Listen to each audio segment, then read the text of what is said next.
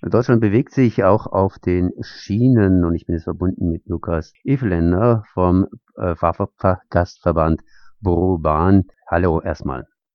Hallo.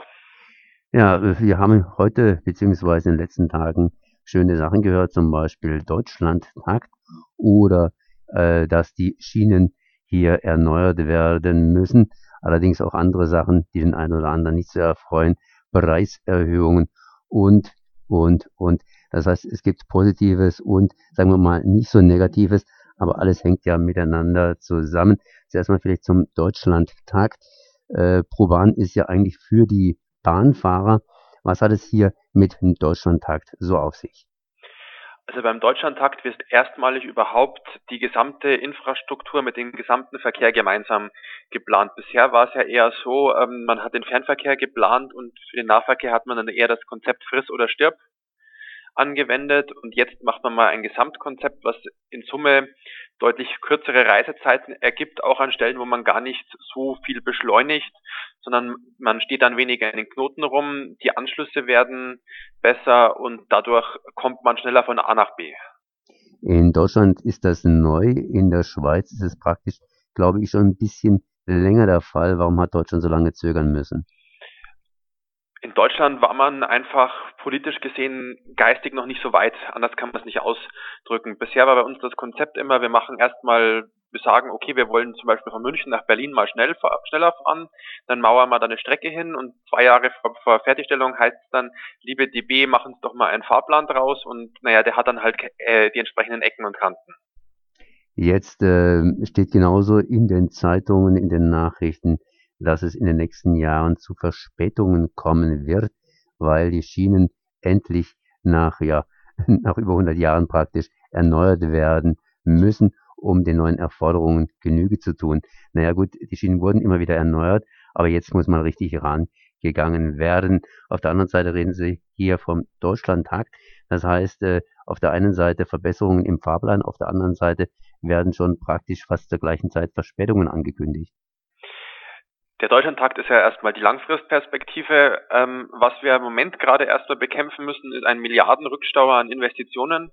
Also die Ära Medorn wirkt sich bis heute noch nach. Da ist einfach viel zu wenig Geld investiert worden und das wird teilweise erst jetzt ausgegeben und da werden wir gerade auf den Neubaustrecken, die jetzt um die 30 Jahre alt sind, aber auch bei den Stellwerken äh, muss investiert werden. Was wir, uns da wichtig ist als Fahrgastvertreter wäre, dass die Fahrpläne verlässlich sind, und dass sie einfach zu merken sind. Also wir haben häufig bei Baustellen, die gehen drei Wochen lang als Beispiel, aber für jeden Tag gibt es einen anderen Fahrplan. Das ist dem Kunden natürlich nicht zu vermitteln. Es muss einfach sein und es muss zuverlässig sein, wenn sowas gebaut wird. Und bei größeren Baumaßnahmen, vor allem im Hochgeschwindigkeitsverkehr, muss es natürlich irgendeinen Ausgleich geben. Zum Beispiel zwischen Hamburg und Berlin bei den Bauarbeiten damals, da gab es immer einen kleinen einen Croissant oder sowas im ICE. Sowas würden wir uns da auch wünschen. Ja, aber was mich so ein bisschen stört, beziehungsweise etwas misstrauisch macht, sind einfach diese Ankündigungen von entsprechenden Verspätungen. Die Bahn hat ja momentan etwa nur noch 70 Prozent pünktliche Züge. Und hier wird der Deutschlandtakt, das heißt ein gutes Taktsystem, eine gute Idee, vielleicht auch sogar eine gute Umsetzung propagiert und bekannt gegeben. Auf der anderen Seite für die nächsten zwei Jahre praktisch angekündigt, dass aufgrund von Baumaßnahmen eben alles ein bisschen schwieriger wird und wohl, wenn es ganz, ganz dicht verzahnt ist, aus dem Ruder läuft. Gibt es da irgendwelche Puffer, die eben eingeplant sind, um den Deutschlandtakt dann auch in den nächsten Jahren durchzuhalten? Oder war das jetzt nur mal ein Zuckerle und der Deutschlandtakt wird sowieso erst in ein paar Jahren eingeführt? Also der Deutschlandtakt wird in dem Stufenkonzept kommen. Also das ist jetzt nicht, dass äh, wir heute noch im aktuellen Fahrplan fahren und morgen plötzlich dann den Deutschlandtakt fertig haben, weil dafür muss ja für den Deutschlandtakt selber muss auch erstmal noch einiges gebaut werden.